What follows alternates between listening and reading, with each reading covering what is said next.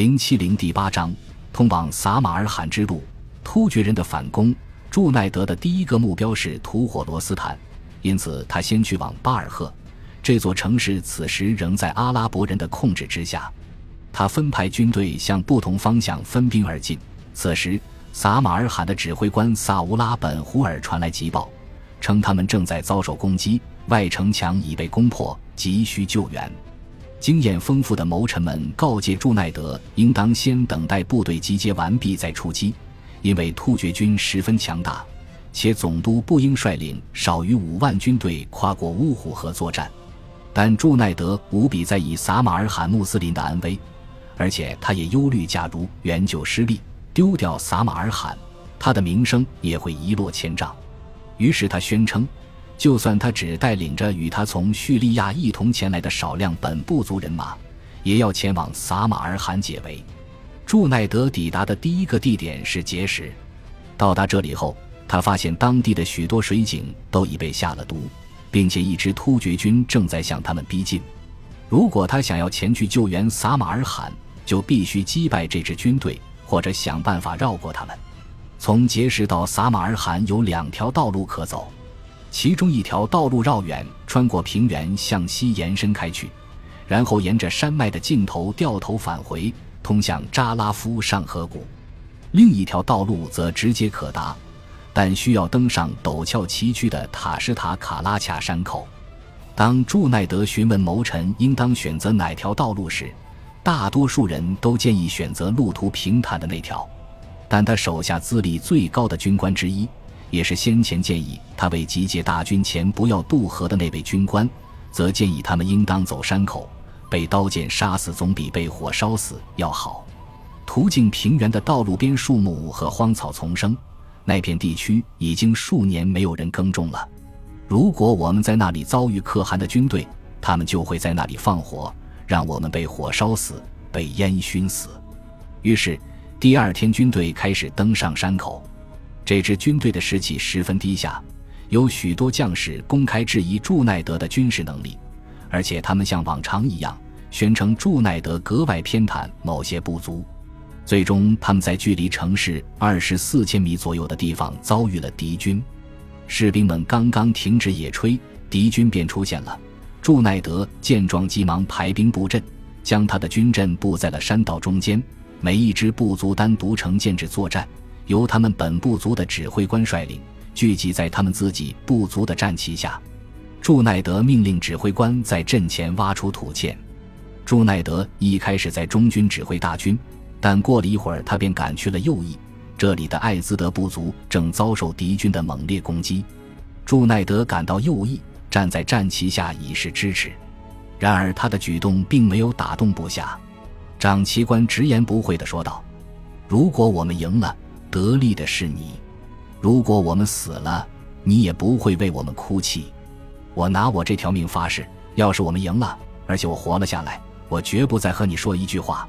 将这些部队维持在战旗下并肩作战的是部族的团结感，而非对将领的忠诚，更非对远在大马士革的哈里发的忠心。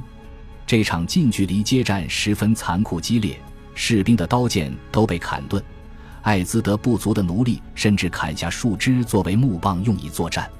这场战斗持续了很久，直到双方筋疲力尽，各自退兵才结束。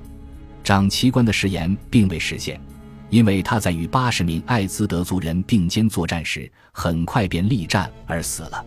在有关早期伊斯兰征服的战斗叙述中，常常会出现许多简短的小故事，而非对战斗的全景描述。这些小故事中有一些是以殉道为主题的，这些故事显然是保存下来用以激励后世战争中的穆斯林战士的。他们全都以传统的阿拉伯语词“舍希德”来称呼烈士，并且展现了十人获取这一殊荣的不同途径。其中一篇故事提到了一个非常富有的人，他当时刚刚从麦加朝圣回来，在这次朝圣中，他共花费了十八万迪拉姆巨款。其中大部分可能都用以缴纳了祭品税。他参军时还带来了一支私人补给队，这支驼队有一百头骆驼，满载着色维格以供将士们食用。出征前，他请求母亲向真主祈祷，赐予他体面的训导，而母亲的祈祷得到了回报。在他战死时，他的身边有两位奴隶，他命令两个奴隶各自逃命，但他们拒绝了，坚持与主人并肩作战。最终，三人一同战死沙场，因此他们三个都成了殉道烈士。在另一篇故事中，主人公则身披华服，胯下骑着富有甲胄的栗色战马。他在敌军军阵中杀了个七进七出，每次突入敌军都杀掉一个敌兵，这使得这场战斗中每个人都被他深深震撼，就连敌军也不例外。一位翻译官对他高呼：“如果他愿意前来投奔他们这边。”那么他们愿意放弃偶像崇拜，转而敬他为神。不消多说，作为一个虔诚的穆斯林，他轻蔑地回绝了一切这样的提议，因为正如他所言：“我之所以战斗，就是为了让你们抛弃偶像，信仰独一的真主。”然后他继续奋战，直至战死殉道。而在另一篇故事中，这位烈士在尚未殉道前，曾询问自己的妻子：“假如战斗结束后，”他被人用鞍毡运回来，浑身沾满鲜血，他会如何应对？意料之中地，这个可怜的女人顿时悲痛欲绝，一边撕破衣服，一边痛哭起来。但这位殉道者则是个坚毅强横，可能还有点不通情理的男人。够了，他说道：“即使人间有哪个女人这样为我失声痛哭，我还是要抛弃她，去追求天元中的黑眼睛仙女。”丢下这句话，他便投入战场，力战殉道了。战斗到高潮时，突厥军对阿拉伯军的军阵发起了致命的冲击。祝奈德则以五麦叶军队常用的策略应对，他命令部下下马布战，士兵们跪地结阵，长矛斜向上指向敌军，用矛尖组成一道长墙。由于面前有他们挖掘的壕沟作为掩护。士兵们在面对敌人时多了几分自信，然而祝奈德仍然没有起到有效的领导作用，他的部队在冲击中损失惨重，他也没能率军突破敌人抵达撒马尔罕，就这样被困在了凶险的山口中。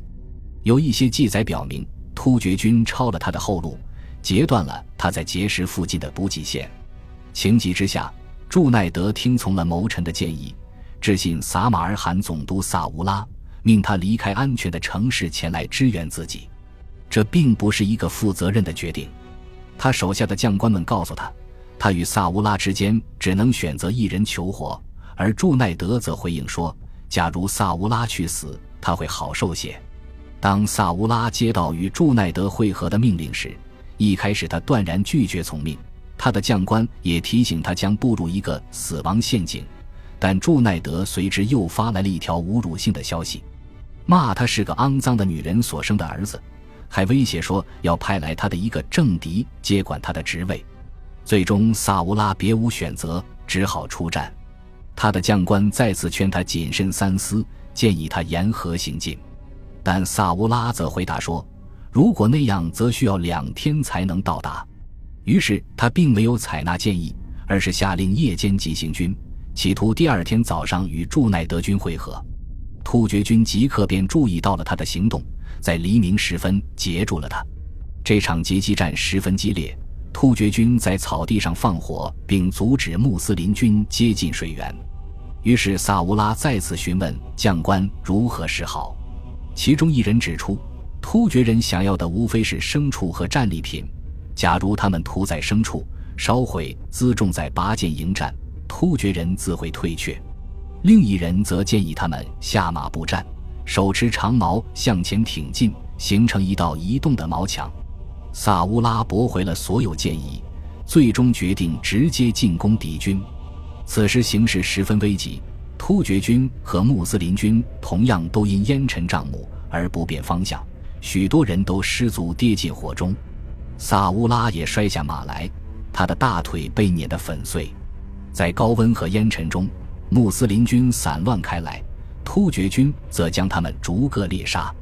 最后，撒马尔罕派出的一万两千人中，只有一千人幸存了下来。与此同时，祝奈德则利用突厥军分兵的间隙向撒马尔罕进发，但此时他还远未摆脱困境。他听从了手下最为经验老道的一位将官的建议，先就地扎营，而非直接开往城市。幸好他采纳了这个策略，不然一旦他们在开阔地带被突厥军追上，很可能会被全数歼灭。第二天早上，他们与突厥军又爆发了一场激烈的战斗。朱奈德下令，任何为穆斯林而战的奴隶都将获得自由。命令一下。正规军对奴隶们的勇猛作战大为震惊，他们甚至把鞍毡割出洞来套在头上作为临时的盔甲使用。最终，突厥军被击退了。祝乃德率军抵达撒马尔罕，在这座城市的巨墙内苟全性命。突厥军则放弃了获得全面胜利的机会，开始撤退。于是，粟特的穆斯林势力得以幸存下来，但这只是暂时而已。感谢您的收听。喜欢别忘了订阅加关注，主页有更多精彩内容。